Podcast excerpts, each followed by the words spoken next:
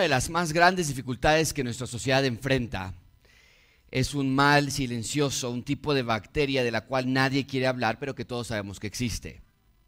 Una enfermedad altamente contagiosa y peligrosamente mortal y que estoy seguro que muchos de nosotros podríamos contar historias de cómo hemos visto a pacientes con esta terrible enfermedad. ¿A qué me refiero? ¿Cuál enfermedad me refiero? A, a todos los problemas que muchas veces causa la entrega de una herencia. ¿No es cierto?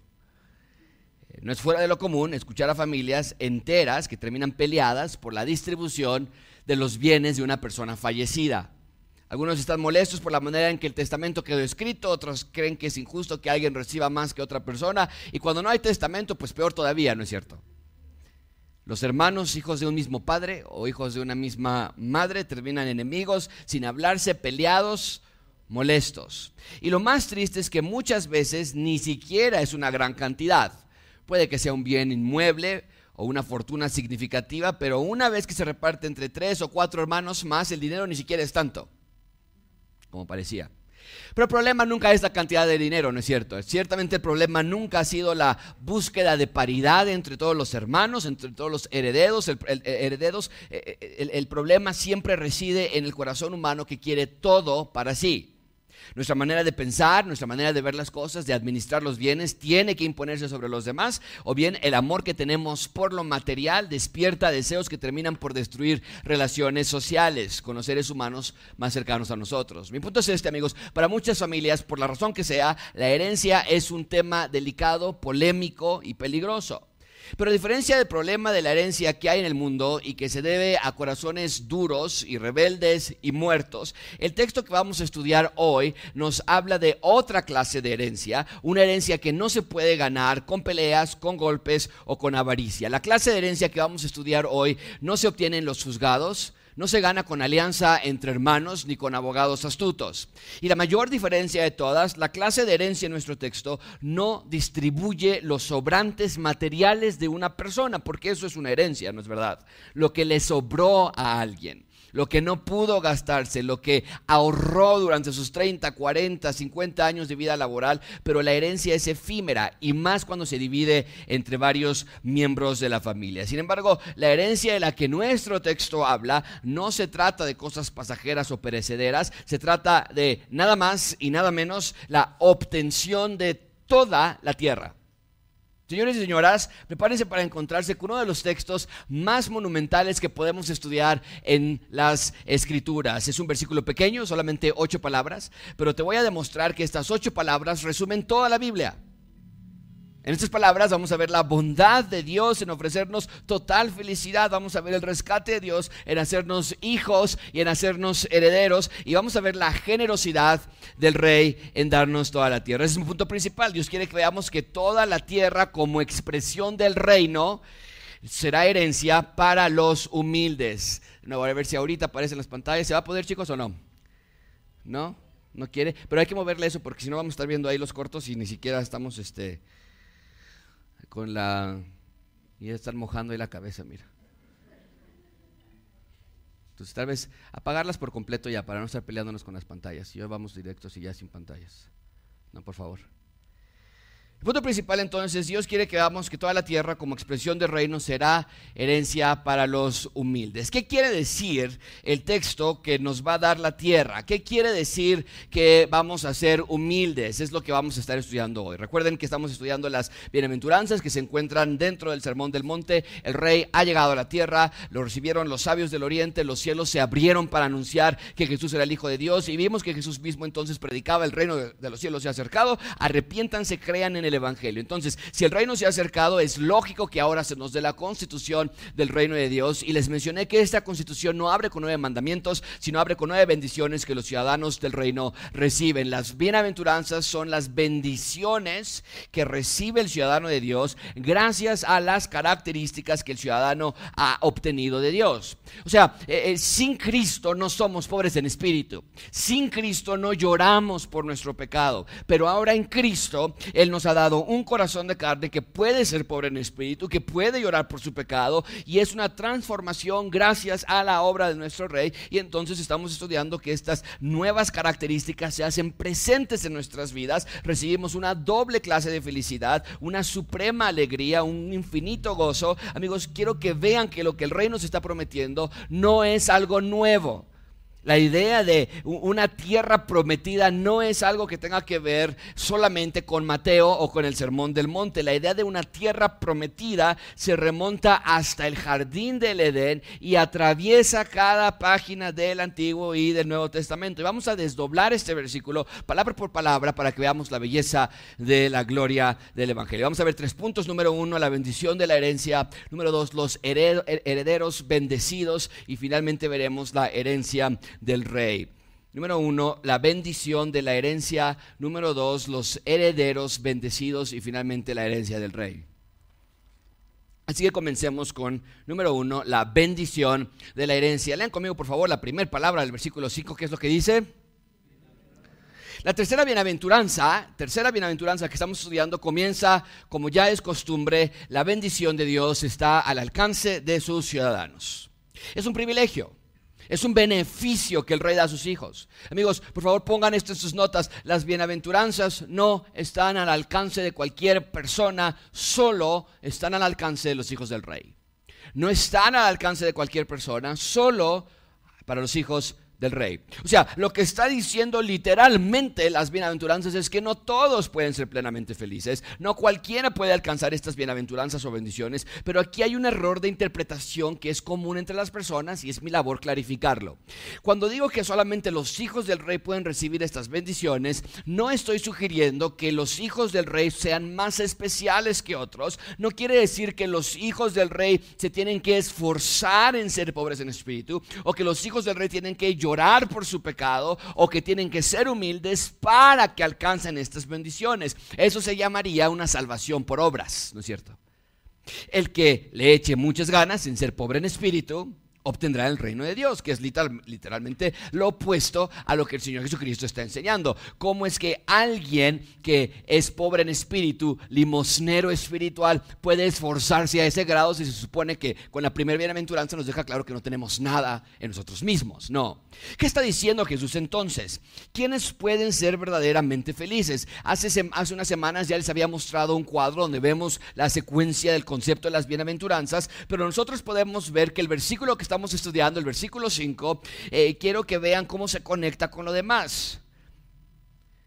Nosotros podemos ver que Jesús está explicando en la primera bienaventuranza que vemos a los ciudadanos a ti y a mí. No hacemos nada para ganar esta bendición. Dios nos la da inmerecidamente y nos dice, versículo 5, nos llama bienaventurados, nos llama bendecidos. Esa es ahora nuestra nueva identidad. Estamos en Cristo y nos ha hecho parte de su reino. Somos propiedad del Rey de Reyes. En la segunda parte del versículo vemos lo que el Rey hace en nuestros corazones. Lo pueden ver en sus Biblias, el versículo 5, ¿no es cierto? Antes teníamos corazones de carne, pero ahora nos ha transformado a tener corazones humildes antes éramos enemigos de Dios.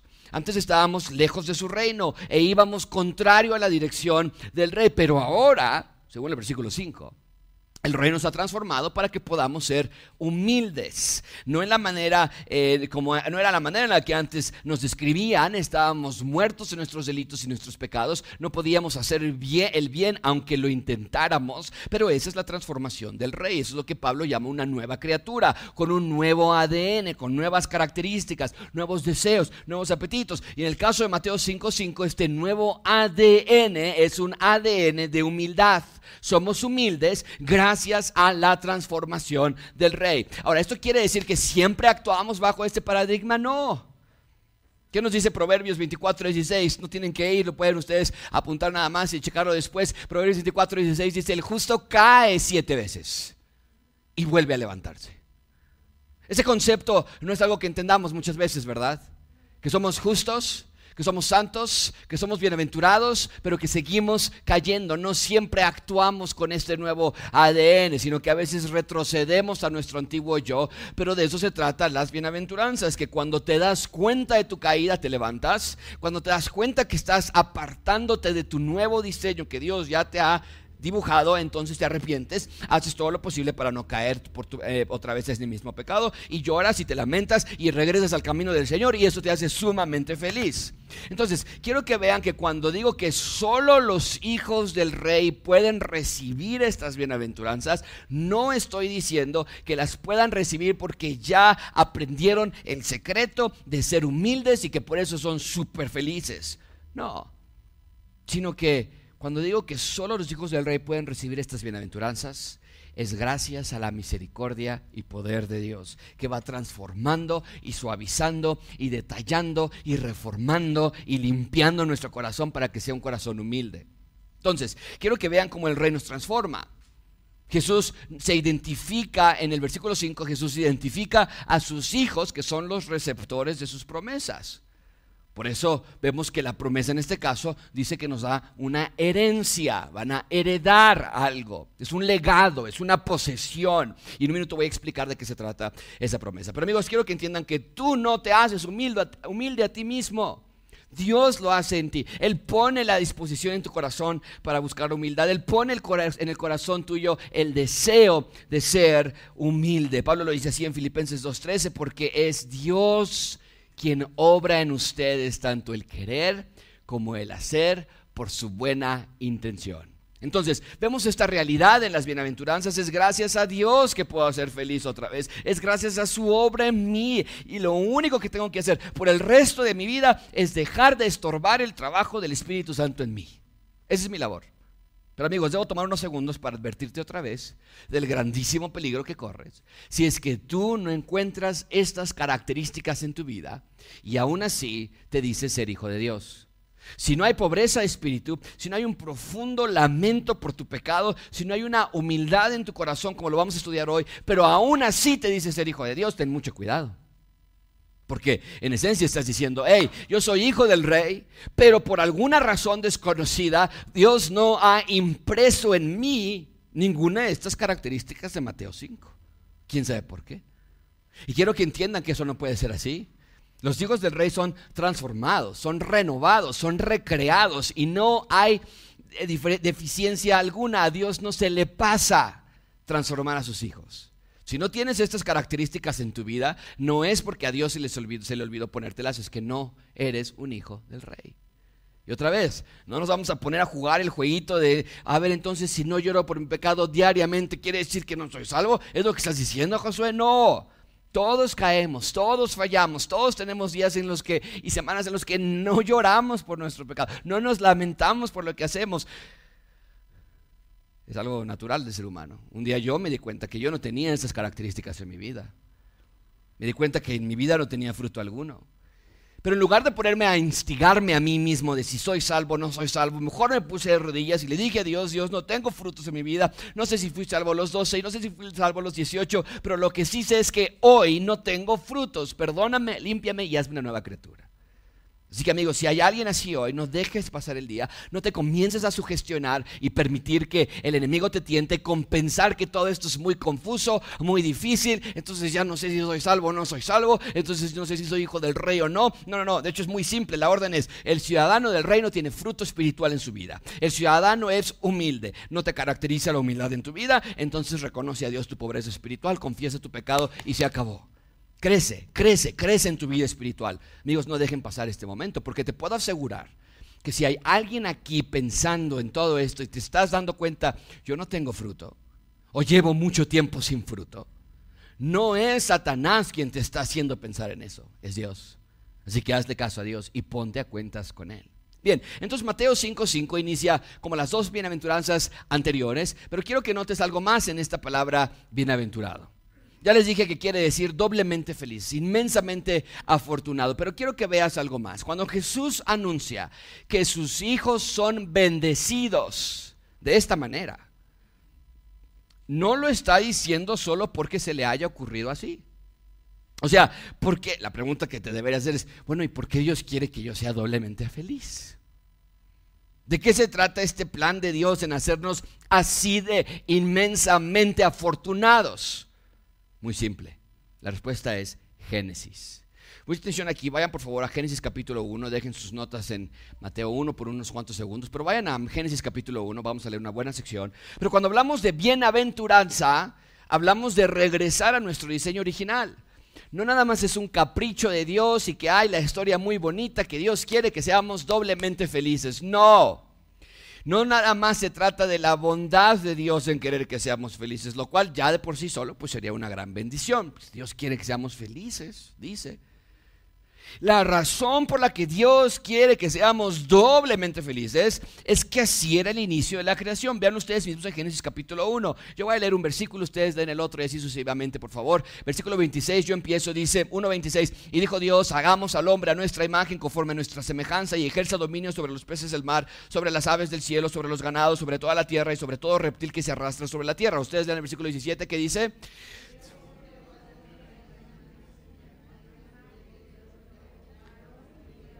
Gracias. Versículo 28. Dios los bendijo y les dijo, sean fecundos, multiplíquense, llenen la tierra, sométenla, ejerzan dominio sobre los peces del mar, sobre las aves del cielo y sobre todo ser viviente que se mueve en la tierra. Ustedes tienen el 29, por favor, todos juntos, ¿qué dice?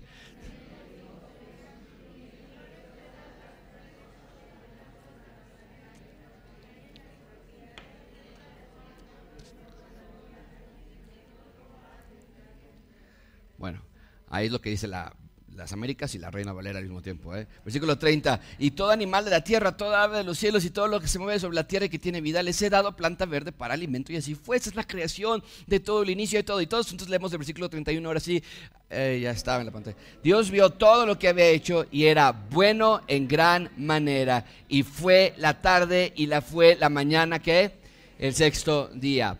Amigos, quiero que vean que al inicio de los tiempos todo era bueno en gran manera que es otra forma de decir que el hombre era bienaventurado. El hombre y la mujer eran doblemente felices, lo tenían todo, paz, tranquilidad, prosperidad, comunión con Dios, inocencia, y sin embargo lo perdieron todo porque quisieron sus propios caminos. Y entonces comen el fruto prohibido, y en el momento que lo comen algo increíble sucedió. Ya no todo fue bueno en gran manera, ya no todo fue paz y comunión con Dios sino que en Génesis 3 vemos la primera vez en que las escrituras nos hablan de un ataque de miedo, de ansiedad y de pánico. ¿Crees que los ataques de, pánico y de ansiedad son nuevos? No lo es. Vayan a Génesis capítulo 3, ya están cerquita de allí. En Génesis 3 ya no suena como que todo está bien, ya no hay alegría o tranquilidad, sino que por primera vez vemos emociones humanas que hasta hoy seguimos experimentando.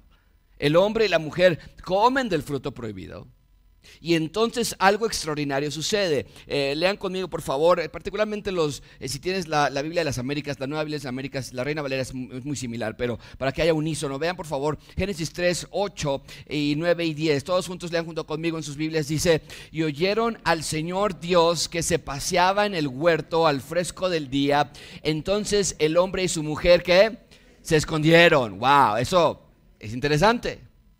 Eso se llama un ataque pánico de la presencia del Señor Dios entre los árboles del huerto. Seguimos leyendo versículo 9 que dice, pero el Señor Dios llamó al hombre y le dijo, ¿dónde estás?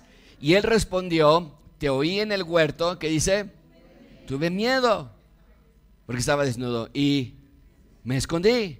Amigos, a partir de ese día las cosas no han sido igual. Tenemos miedo ahora de la muerte, de la enfermedad, de lo que nos pueda pasar. Tenemos miedo de Dios, tenemos miedo de no saber, tenemos miedo de no ser felices, tenemos miedo de no poder restaurar nuestra relación matrimonial, de no ser buenos padres o de no ser buenos eh, eh, hijos o de no encontrar una pareja correcta. Tenemos miedo todo el tiempo y lo tapamos con actividades que nos distraigan, pero el miedo persiste allí. La incertidumbre nos molesta, nos incomoda. Por eso es tan magnífico que Mateo 5.5 nos diga bienaventurados otra vez.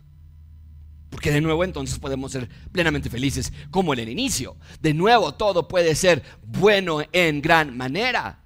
Y esto es causa de gran alegría y emoción. Gracias a Dios por su inmensa misericordia. Bien, hay algo más que les quiero mostrar de la palabra bienaventurado. Cuando hablamos que, de la palabra bienaventurado y que dice doblemente feliz, quiero que piensen en las implicaciones reales de esta clase de felicidad. Ven el versículo 5 otra vez. Bienaventurados los, ¿qué dice el versículo 5 en sus Biblias? Los humildes. Cuando Jesús nos dice que los humildes pueden ser doblemente felices, está hablando de una felicidad integral, total, completa, que toca cada esfera del ser humano. Muchísima atención con esto, amigos. La doble, completa, total felicidad que Dios da a sus ciudadanos los hace vivir una vida feliz en el ámbito espiritual, pero también en el ámbito físico. Las bendiciones de Dios te van a ayudar a vivir espiritual y físicamente bien. Puedes enfrentar los problemas de la vida, enfermedades, dificultades, situaciones, problemas, pruebas, pueden ser encontrados con la bendición que Dios nos da. De modo que alguien puede estar en medio de una gran tormenta y aún así tener la bienaventuranza o la bendición del versículo 5. Y esa es la mejor manera de vivir, porque tú puedes pensar, para ser felices, todo tiene que estar bien en nuestras vidas. A veces te preguntan, ¿cómo estás? ¿Y qué contestas? Pues hoy bien, Mañana veremos. ¿Y qué estamos diciendo con esa clase de respuesta? Que nuestra felicidad depende de cómo estén las cosas a mi alrededor.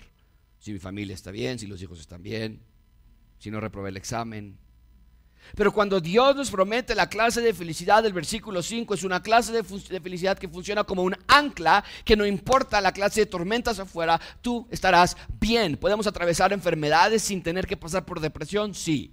¿Podemos estar sin encontrar trabajo y no tener que pasar por ataques de angustia? Sí.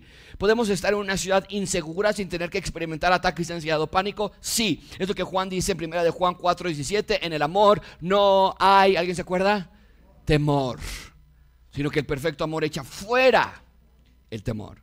Esa es la clase de bendición que Dios nos da, una vida con felicidad espiritual, pero que se derrama también en una vida espiritual, eh, físicamente bendecida. Pablo pasó por grandes pruebas que él llama el aguijón de la carne. Llegó un momento en que pensó que no podía más, Pablo, y le pedía a Dios, quítame esta prueba, quítame esta dificultad. Y la manera en la que Pablo relata ese evento en 2 Corintios 12 es increíble, se los leo rápidamente. 2 Corintios 12, 9, él me ha dicho, te basta mi gracia. Y nos saltamos al versículo 10, porque cuando soy débil, dice Pablo, entonces soy fuerte. Es la clase paradoja que encontramos aquí en Mateo capítulo 5. Esa es la vida bienaventurada, una vida feliz, que no es feliz porque tiene todo lo que quiere, sino porque tiene la bendición de Dios en su vida. Ahí tenemos entonces la bendición de la herencia. En segundo lugar, vean conmigo los herederos bendecidos, los herederos bendecidos. Vean conmigo la segunda parte del versículo 5. Todos juntos leemos las primeras tres palabras del versículo 5 que dice en voz alta, dice, bienaventurados los humildes. Según este texto, solo los humildes pueden obtener plena felicidad. Y otra vez, Jesús no está vendiendo un tiempo compartido del reino de Dios. No sé si te han dado presentaciones de tiempos compartidos a alguien que está aquí esta mañana. Todo siempre empieza muy bien, muy amables, accesibles. Al inicio todo es simple, casi casi hasta te van a pagar para que te lleves el tiempo compartido pero nunca te, mencionan el costo hasta el final, ¿no es cierto? Y ya que te engancharon, ahora sí te dan los detalles y a partir de allí se vuelve todo más complicado. Te dan una larga lista de costos, reglas, los números de semanas que te van a dar, semanas que no puedes ocupar tu tiempo compartido y si quieres la habitación que te mostraron con la que te engancharon, entonces cuesta tres veces más de lo que te van a cobrar. Entonces, eh, no es lo que tenemos aquí. No me voy a cansar de decirlo cuando Jesús afirma que solo los pobres en espíritu, los que lloran o los que son humildes pueden ser plenamente felices. No está diciendo, échenle ganas. Porque ¿quién puede ser todas esas cosas todo el tiempo? Yo no. Es el punto de las bienaventuranzas. Ustedes no pueden lograr esas características por sí solos. Por lo tanto, es Dios obrando en sus corazones para transformarlos en algo que tan evidentemente no son. El sermón del monte son las características que el ciudadano posee. Por eso, si no tienes estas características, ten mucho cuidado en llamarte hijo de Dios. Porque cuando Dios salva a uno de sus hijos o hijas, Él pone el corazón que posee las cualidades que estamos estudiando. Y otra vez, no es que siempre las mostremos, porque nuestra carne aún pelea por cumplir sus deseos pecaminosos. Pero si vemos un corazón suave, si vemos un corazón receptivo, espiritual, nuevo, y podrías preguntarte entonces, ¿qué hago si no veo ninguna de estas características en mi vida? ¿Y cuál es la respuesta? Haz lo que el Señor Jesucristo dijo antes de predicar este sermón. Arrepiéntanse porque el reino de los cielos se ha acercado. Crean en el Evangelio. Sé salvo hoy, experimenta el cambio transformativo que Dios hace en ti. ¿Qué tan diferente a lo que el mundo nos dice, no es cierto? En el mundo nos dicen los fuertes vencen, los que no se dejan. Las escuelas tienen su eterno eslogan de preparando líderes. La, filosofía mexicana, el que no tranza, no avanza, ¿no? Solo los fuertes, solo los mejores, son los que estén mejor preparados, los más abusados, los más perspicaces. Pero los ingredientes que Dios nos está dando en Mateo 5 para recibir una vida plena no tienen nada que ver con lo que el mundo ofrece. Nos, Dios nos dice, ¿quieres ser plenamente feliz? Entonces sé humilde. ¿Qué es la humildad? Bueno, sabemos que Dios bendice la humildad y la premia con su bendición. Por eso Pedro escribe en 1 de Pedro 1.5, revístanse de humildad en su trato mutuo, porque Dios resiste a los soberbios, pero da gracia a quienes, a los humildes. La palabra humildad habla de sumisión, gentileza, suavidad, afabilidad, calma, renuncia a sí mismo. Es lo que habla la palabra humildad. Sumisión, gentileza, suavidad, afabilidad, calma, renunciar a ti mismo. Podría pasar horas hablando de la humildad como un valor cristiano, pero no nada más es un valor, no es una cualidad cívica. Amigos, la humildad es la característica con la que Dios nos creó, pero hemos perdido esa cualidad por nuestra caída en el pecado. Y cuando Dios dice que sus ciudadanos se caracterizan por ser humildes, está regresándonos a ese diseño original, nos está transformando a ser seres humanos otra vez. De eso se tratan las bienaventuranzas, de que veamos el progreso de cada bienaventuranza que trae a nuestras vidas. Entonces, Cristo afirma, solamente los humildes pueden ser felices y, quiero que vean la progresión con la que Jesús nos está enseñando. Vean, por favor, si hay una secuencia en las bienaventuranzas. Las bienaventuranzas son causales, provocan una reacción en cadena, van de la mano, van juntas simultáneamente provocando cambios. Todo va conectado, secuenciado, progresando hacia una vida bendecida. Eh, se los puedo mostrar así, eh, si ustedes ven en sus Biblias el versículo 3, pobreza en espíritu. Ahí empieza todo, ¿no es cierto? No podemos hablar de ser ciudadanos del reino sin antes entender cómo es ser parte del reino. Y ya estudiamos hace unas semanas que la pobreza espiritual es reconocer tu absoluta bancarrota espiritual y clamar por misericordia y por gracia. Que por cierto dijimos, también es una pobreza que continúa y permanece. No es que ya te haces rico espiritual y que ya dejas de pecar o que te haces mejor que otros. Tu pobreza espiritual se queda contigo para siempre. Y entonces dijimos que eso provoca, versículo 4, dolor, lo vimos la semana pasada, lamento, llanto, y te das cuenta de tu maldad persistente y clamas a Dios con lágrimas, que Dios convierte en gozo y en alegría gracias a su perdón y misericordia y consolación, porque lo vimos la semana pasada, bienaventurados los que lloran porque serán ellos consolados. Pero lo que quiero que vean es que la pobreza espiritual del versículo 3 más el llanto del versículo 4 provoca la humildad en el versículo 5. Es imposible ser humilde si no eres pobre en espíritu. Es imposible ser humilde si no estás llorando por tu pecado. O sea, ¿cómo vas a vivir en humildad cuando piensas que tu esposa está peor que tú? ¿Cómo vas a vivir en humildad cuando pecas y terminas de pecar y te vas al cine como si nada? Que es lo que vimos la semana pasada. Entonces, mucha atención con esto. La pobreza espiritual, lo pongo así, del versículo 3, es Dios mostrándote tu condición. El llanto del versículo 4 es un dolor por la condición que Dios te mostró en el versículo 3. Y la humildad del versículo 5 es aceptar la condición en la que te encuentras ante otros. ¿Ves la progresión? Dios te muestra a ti tu condición, tú lloras por ese lamento, por esa condición, y lo admites ante otros, que esa es en efecto tu condición. La humildad es aceptar cuando alguien te dice que tienes un problema. En la predicación, cuando escuchas la prédica, reconoces tu falta. Ante tu familia, tus padres, tu cónyuge, aceptas tu error, aceptas tu falta. ¿Cómo es una persona no humilde? Arrogante, soberbio, impaciente con otros, juzgando a otros, siempre recordándole a las personas lo que te han hecho, victimizándote, lastimando a otros cuando caen o cuando erran. Una persona no humilde, mucha atención con esto, no acepta crítica de nadie. Se justifica de sus acciones, se convence de que todos están mal, se piensa más sabio que todos y arremete contra los que se le oponen. Amigos, una persona que no practica la humildad tampoco practica la pobreza en espíritu. se siente superior a otros. Claro que ves su, pobreza, pero la ves para compararte con, con, otros. Y dices, por lo menos no estoy tan pobre como tú. O sea, yo estoy pobre, tú estás peor. Y por supuesto que tampoco va a llorar por su pecado, se va a dormir enojado con su esposa, pensando que yo tengo la razón. Te vas a ir a trabajar sin pensar en reconciliarte con tus padres. No te va a molestar, no va a haber llanto, amigos. La humildad es una característica fundamental en la vida del creyente. ¿Cómo se ve la humildad en la vida de una persona? ¿Quieres saber cómo se ve la humildad en la vida de una persona? Aquí te digo. Una persona humilde es alguien apacible, no buscando su voluntad sobre la de otros, no imponiendo su punto de vista no empujando sus deseos. Es alguien afable, tranquilo, calmado. Ahora, no se confundan. La humildad no es ser dejado. La humildad no es ser débil. La humildad es poder bajo control. Podrías decirle tus razones. Podrías explicarle tu punto de vista y podrías humillarlo para mostrarle que él es peor que tú. Podrías hacer muchas cosas, pero te controlas, hay mesura, hay ecuanimidad.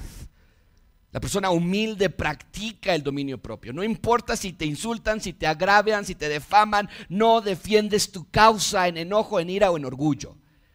Si es necesario, nos quedamos callados, explicas la situación con quien tengas que explicarla, aclaras las cosas en paz, en amor incondicional, pero no te defiendes peleando, imponiendo, atacando. mucho cuidado con esto, amigos. La humildad no se fabrica humanamente. La humildad del versículo 5 solamente viene cuando está la pobreza, el versículo 3, y el llanto, el versículo 4. No hay otra. Es como tener otra reacción. Cuando alguien te hace un mal, cuando alguien te ofende, cuando tus padres te lastiman, cuando tu suegra es grosera contigo, cuando tus amigos te traicionan, ¿cómo vas a reaccionar iracundamente si aún no te acabas de limpiar las lágrimas derramadas por el dolor de tu propio pecado? Si vienes de reconocer tu pobreza espiritual y tu miseria y tu bancarrota, ¿cómo le vas a exigir el enojo a alguien que no te atrevas a lastimarme otra vez? Ahora otra vez, el humilde no es un dejado. No es la piñata de la familia que todo el mundo le pega porque dicen, mira, eh, él es humilde, nunca dice nada. No, no, no. Mucha atención con esto. El humilde no se defiende a sí mismo porque entiende que Dios lo defiende a él. Dios la defiende a ella. No es que te estás dejando y me voy a aguantar esto. No, no, no. Tú sabes que tienes un verdadero defensor no es tonto. El humilde no es ciego a las groserías de las demás personas. Pero su propia maldad le prohíbe no perdonar los mismos pecados que él o ella también han cometido. El hombre y mujer humilde recibe la reprensión de su cónyuge. La mujer humilde acepta el consejo de su suegra. El hijo humilde escucha a sus padres y atiende a sus correcciones. Quiero darte algunas frases comunes que demuestran que no eres humilde. Si tienes esta clase de frases en tu vida, no hay humildad en tu corazón. Número uno, marcas de que no eres humilde. Frases como esta. ¿Y tú? ¿Por qué te metes a mi vida? ¿Cuántas veces contestamos así, no es cierto? O, esta es otra muy común. Ahora sí, ya no me voy a dejar. O creen que soy su tonta ¿O creen que soy su tonto? Esto es muy común también, te te dicen, oye, ¿sabes qué? Yo te vi que estabas enojado. Y eso es lo que respondemos. Ah, ¿y tú muy santito? Ah, ¿tú te crees muy santita? Esta otra, que yo nunca la he hecho, ¿eh? Cuando alguien te, comete, te comenta un error, una falta, y tú dices, ah, así también te voy a corregir yo cuando tú también hagas lo mismito. No puedo esperar para que caigas tú y te, yo te voy a recordar que así como me estás llamando la atención, yo así me voy a poner contigo. Eh, otra una frase que demuestra que, que no tienes humildad es esta. No estoy enojado. Ya te dije que no estoy enojada. No, sí, estás enojada. No estoy enojada. Estoy decepcionada. Estoy frustrado. Yo sé que debo perdonarlos, pero esto es, entre parejas es muy común, ¿no? Llega un esposo, llega una esposa, les dice, oye, ¿sabes qué? Yo creo que no le debes hablar así a tu mamá. Yo creo... Pero si tú estás peor que yo, ¿qué me dices? Háblame cuando tú estés mejor en esta área. Eh, si me pides que cambie, cambia tú primero. Fíjate la clase de absurdismos que decimos. ¿eh? Amigos, si estas frases o actitudes te caracterizan, hoy es el día en que termina esto. Si te estás dando cuenta que la humildad no te caracteriza a ti, siempre tienes un pero en la boca, siempre tienes una razón para dar tus acciones, siempre quieres tener la razón, aun cuando hiciste lo incorrecto, quieres defenderte, eres peleonero, tienes la idea de que nadie, ya todo el mundo sabe, nadie se mete conmigo, con mis hijos, porque yo no respondo. Debo decirte, no estás viviendo en la clase de humildad que te trae perfecta, plena e inmensa felicidad. Y desde luego que nuestro punto de referencia para la humildad es el Señor Jesucristo. Amigos, nuestro rey nos ejemplifica la humildad. Nuestro rey nos demuestra la mansedumbre, la paciencia, el poder bajo control. Él mismo nos dice esto en Mateo 11, 19, si lo quieren poner en sus notas para después leerlo. Tomen mi yugo sobre ustedes, aprendan de mí que yo soy manso y ¿alguien se acuerda del resto del versículo que dice? Humilde de corazón. Y hallarán descanso para sus almas. Amigos, esa es la identidad de los ciudadanos del reino de Dios. Y lo digo una vez más, aquí la orden no es, no, por favor, no se vayan con esa finta que tantas veces salimos de las iglesias. La orden del versículo 5 no está diciendo sean humildes, cuando tan evidentemente no podemos serlo. Dios está en el versículo 5 más bien dando una bendición a los que Él ya ha hecho humildes, a los que Él ya ha hecho sus hijos. Y si quieres saber si soy hijo de Dios, como dice aquí que Él bendice a los que Él ya ha hecho humildes, quiere decir entonces que si quiero saber si soy hijo de Dios, tengo que ver si en mi corazón hay humildad. Ahora, no siempre. No que nunca caes en orgullo, en arrogancia, pero si ves un patrón en tu vida, si ves cambios en tu corazón, si te sabes pobre en espíritu y si lloras por tu pecado y si quieres vivir una clase de vida que se caracteriza por la humildad. Bien, ahí tenemos los herederos bendecidos. En tercer lugar, y cerramos con esto, vean la herencia del rey, versículo 5. Todos juntos leemos el versículo 5 que dice, bienaventurados los humildes, pues qué? Ellos heredarán la tierra. Esta parte me encanta. El rey del mundo, el creador del mar y de los cielos, la tierra, el universo, las galaxias, está prometiendo algo que solamente el verdadero rey puede prometer. Algo tan magnífico, tan inmenso, tan imposible de entender que no logramos apreciar lo que está en este versículo. El Rey Jesús está prometiendo que va a ser un cambio transformativo en el corazón de sus ciudadanos, que va a cambiarlos de corazones duros a corazones humildes. Y dice, ellos heredarán la tierra. O sea, ¿qué es esto? ¿Te emociona que tu jefe te prometa un aumento de aquí al 2045? ¿Te emociona cuando te dicen que va a haber un bono este año y que probablemente te van a elegir? ¿Qué tal el versículo 5? Que tu herencia, dice aquí, es toda la tierra. Toda la expansión de la tierra. ¿Qué más te podría hacer falta? Ahora, ¿qué quiere decir este versículo? Nunca me lo habían explicado a mí. Versículo 5.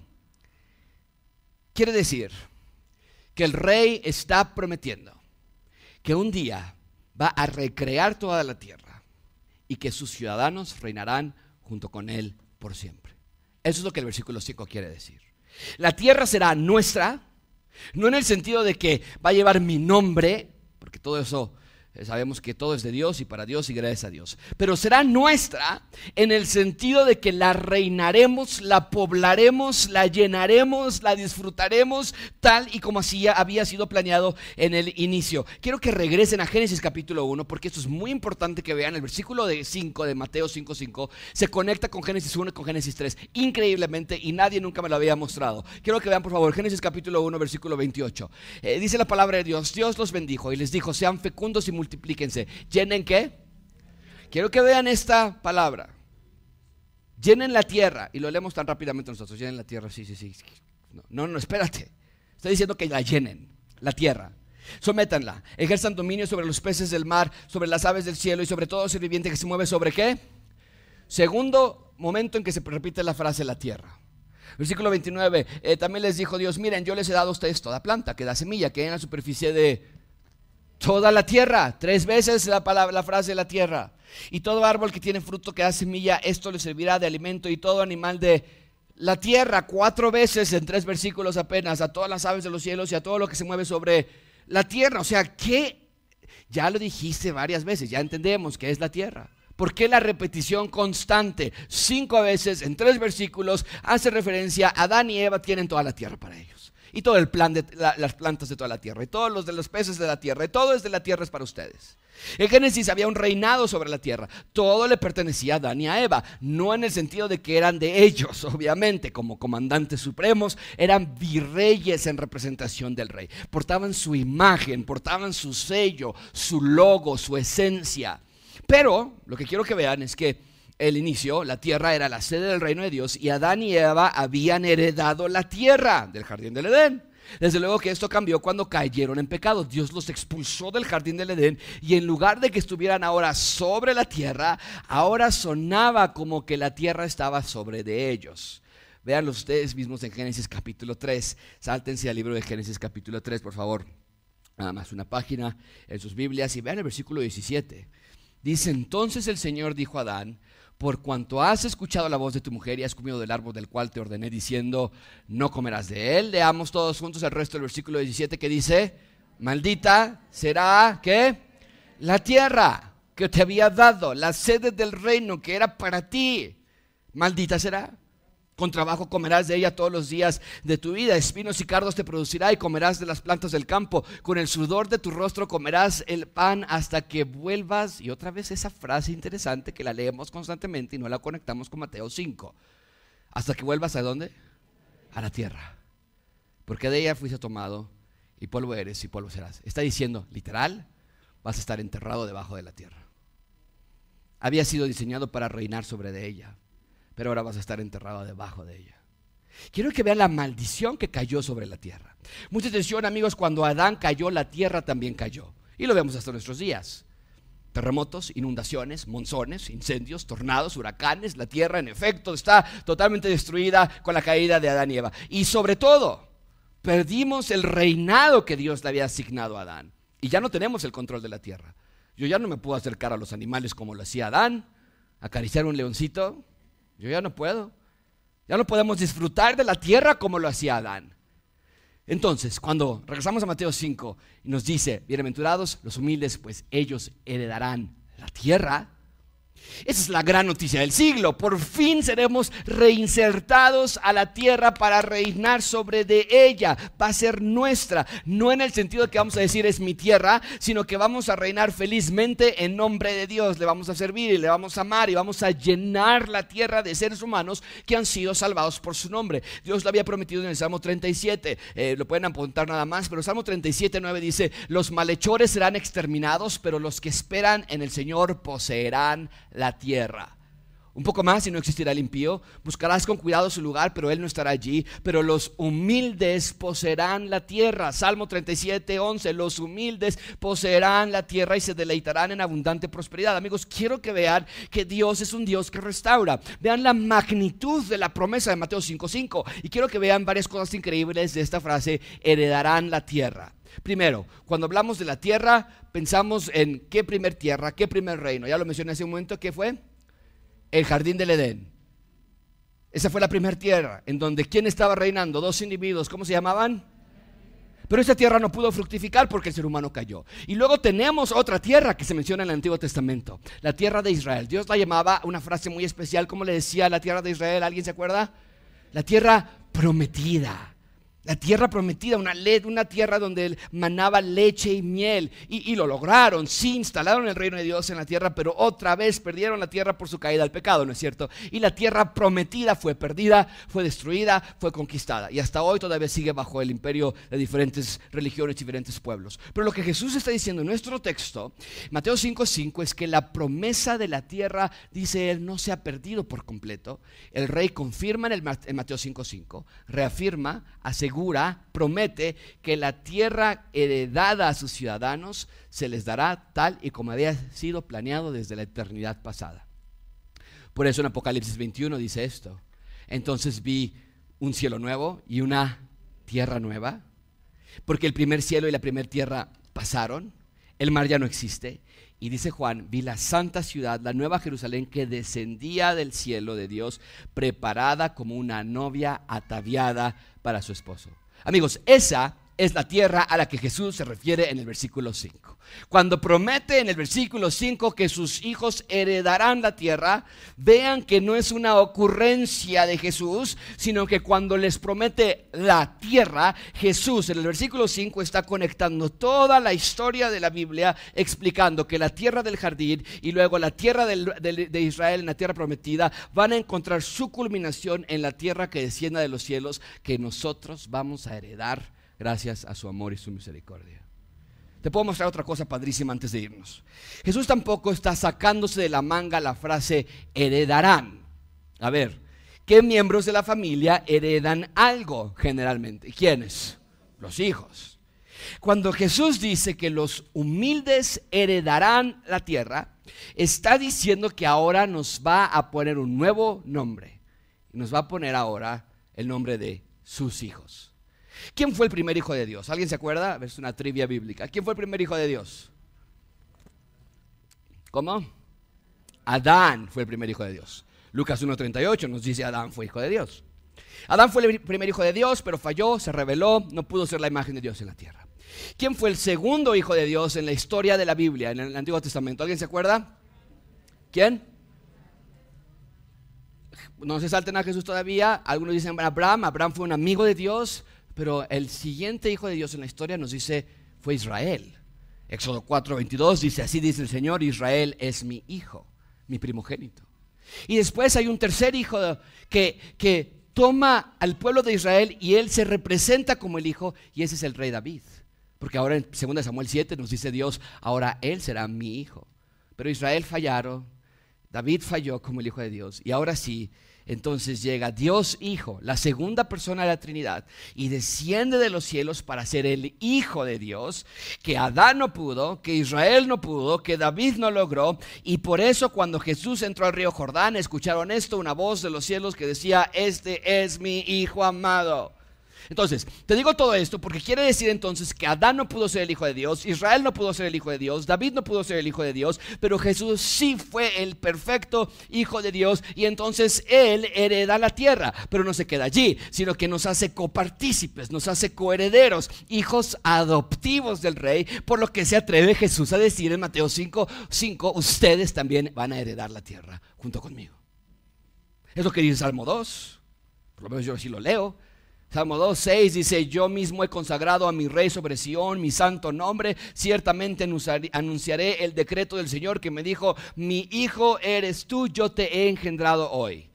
Pídeme y te daré las naciones como herencia tuya y como posesión tuya los confines de la tierra.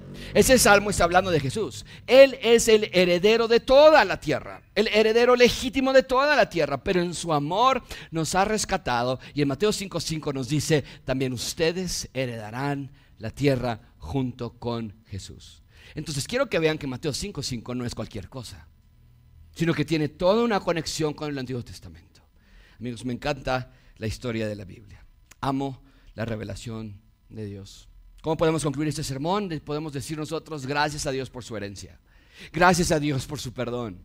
Seamos humildes en nuestro andar. Que la humildad de Cristo nos caracterice. Y evalúa tu vida para ver si realmente estás en la fe. Y no se me ocurre una mejor manera de terminar este sermón que pidiéndote que busques en tu Biblia Primera de Juan 3.1 y que juntos cerremos con ese versículo en voz alta. Primera de Juan 3.1, particularmente si tienes la Biblia de las Américas, pero también cualquier otra versión, léela también. Pero primera de Juan 3.1, no se me ocurre la mejor manera que terminar leyendo todos juntos este versículo. Dice la palabra de Dios, todos juntos, miren cuán gran amor nos ha otorgado el Padre que seamos llamados hijos de Dios.